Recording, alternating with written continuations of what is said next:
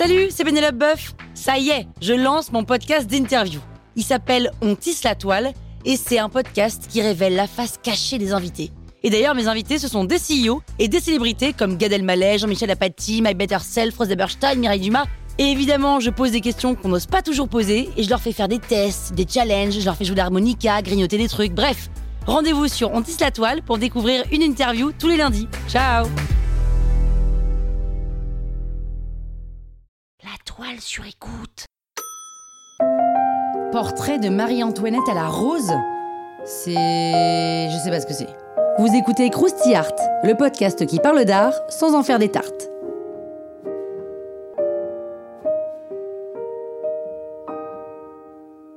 Elisabeth Vigée-Lebrun, une femme peintre sous l'Ancien Régime? Bah oui, oui, oui, exactement.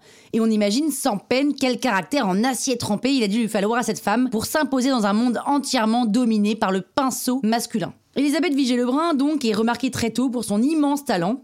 Lâchée à la cour du roi dès son plus jeune âge, elle exerce la profession de portraitiste. Marie-Antoinette adore Elisabeth Vigée-Lebrun et de son côté, Vigée-Lebrun surkiffe la vie de cour. Donc tout va bien pour elle. Mais grâce à son portrait de Marie-Antoinette à la rose, peint en 1783, sa carrière va exploser. En réalité, c'est pas vraiment ce tableau qui l'a fait décoller, mais celui qui le remplace. Je m'explique. Pour le salon de 1783, l'artiste expose un portrait plus qu'audacieux, Marie-Antoinette en robe de Gaulle. Alors la robe de Gaulle, c'est quoi? Eh bien, c'est un peu le jogging large de l'époque, le pyjama qu'on enfile en cachette pour regarder une série en mangeant de la Agendas. Bref, c'est le genre de vêtements qu'on ne porte que dans l'intimité. Alors forcément, énorme scandale, hein, on ne représente pas les grandes de ce monde en vêtements d'intérieur.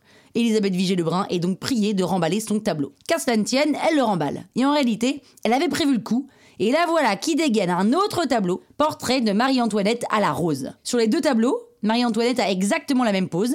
Elle est tournée vers nous, deux trois quarts, et elle tient une rose, un peu comme si elle nous la montrait.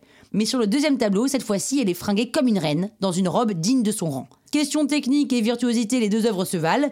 Il y a des effets de matière qui sont stupéfiants, des fleurs d'une texture éblouissante, des plumes tellement légères qu'on les voit presque frémir.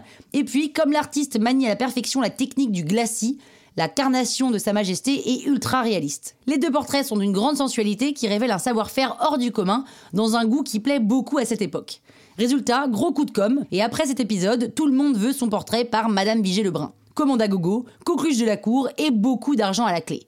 Alors, il y a juste quand même un tout petit problème quand on est la BFF de Marie-Antoinette, hein, vous vous en doutez, c'est que au moment où ça commence à sentir l'échafaud pour Marie-Antoinette, eh bien, Elisabeth Vigée-Lebrun est contrainte à l'exil. Mais, grâce à son talent, elle est reçue dans toutes les cours de l'époque et elle gagne sa vie en faisant le portrait des têtes couronnées.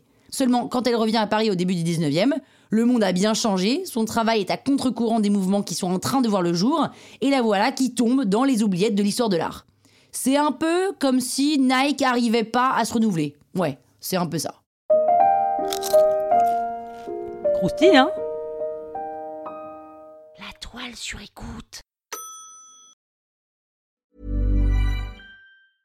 Hi, I'm Daniel, founder of Pretty Litter. Did you know cats tend to hide symptoms of sickness and pain? I learned this the hard way after losing my cat, Gingy. So I created Pretty Litter, a health monitoring litter that helps detect early signs of illness by changing colors, saving you money and potentially your cat's life. Pretty Litter is veterinarian developed, and it's the easiest way to keep tabs on your fur baby's health right at home. Go to prettylitter.com and use code ACAST for 20% off your first order and a free cat toy. Terms and conditions apply. See site for details.